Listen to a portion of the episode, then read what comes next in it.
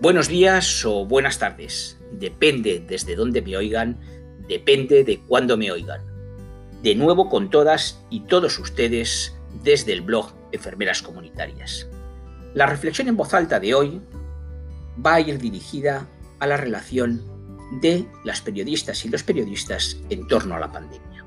Pandemia que estamos viviendo, soportando y sufriendo y que tantas cosas negativas nos está reportando. Sin embargo, para algunas o algunos está siendo la gallina de los huevos de oro. Porque miren, nada hasta ahora, nada, había reportado un torrente de noticias tan relevantes, actuales o de interés como las que está generando la pandemia. Cualquiera hubiese pagado por tener la atención mediática que obtuvo desde el principio el COVID-19 y que se convirtió en la estrella indiscutible de platos televisivos, estudios de radio, rotativas de periódicos o plataformas virtuales. Todo, absolutamente todo, gira en torno a él y a lo que provoca. Por lo tanto, los periodistas y los periodistas se lanzaron alocadamente a una carrera de fondo sin distancia fijada y sin normas establecidas que siguen sin establecerse. Porque parece que todo valga con tal de tener la mejor noticia de alcance, el reportaje más impactante, la entrevista más relevante, el debate más controvertido o la opinión más experta, al menos en teoría.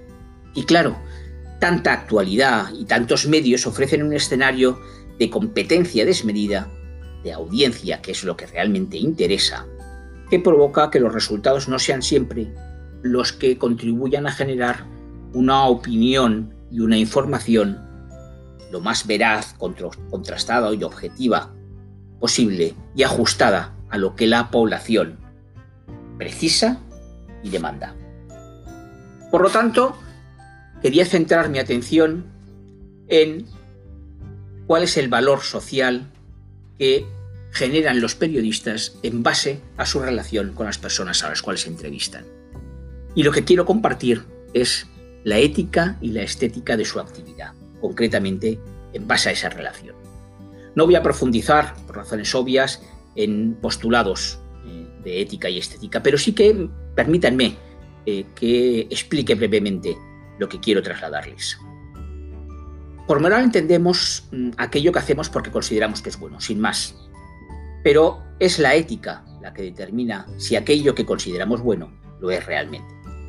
Por su parte, la estética, partiendo de que las acciones humanas en filosofía se caracterizan por ser libres, es decir, no impuestas, sino recogidas y escogidas por la propia persona y guiadas por criterios universales como la libertad, la inteligencia o la conciencia moral, es las que enmarcan realmente que todo acto bueno se considera bello y al contrario, con lo que la acción buena, es decir, la ética, y la acción bella, es decir, la estética, acaban siendo la misma cosa.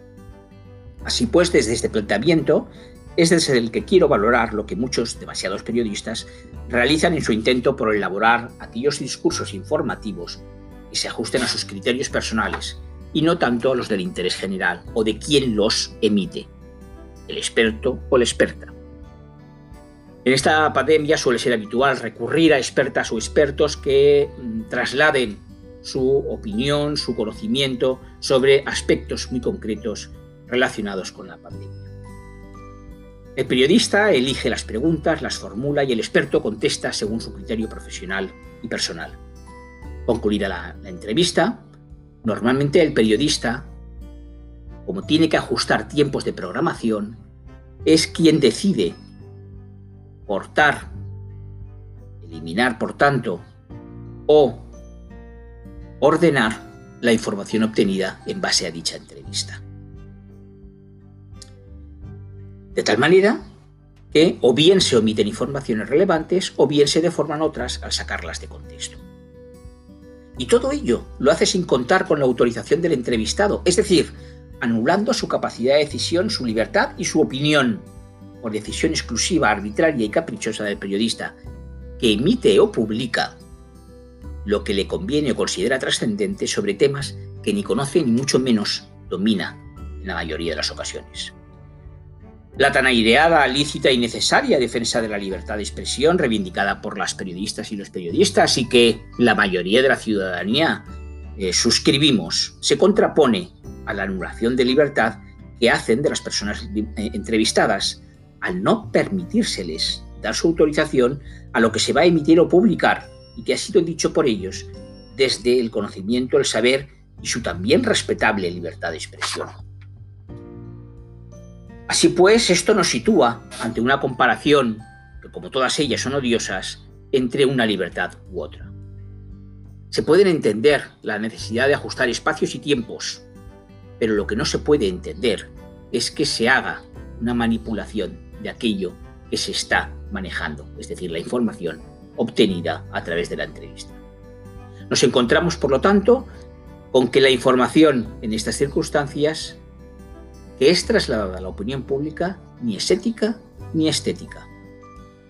Para finalizar esta reflexión, me van a permitir que comparta con ustedes que tanto la información como la salud son algo tan importante que no pueden ni deben estar bajo la exclusiva opinión o decisión de profesionales de la salud o de periodistas respectivamente. Se debe lograr el consenso que permita obtener los mejores niveles de salud individual, familiar y colectiva, como hacemos las enfermeras cuando interactuamos. Y una óptima y veraz información que ayude sin sesgos interesados a modular la opinión de la ciudadanía. Lo contrario se convierte en manipulación, en un sentido o en el otro, en la salud o en la información, y esto no es bueno. Hasta aquí la reflexión en voz alta. Ahora llega el turno del análisis, de la crítica y del debate. Muchas gracias, buenos días o buenas tardes, depende desde dónde me oigan, depende de dónde estén.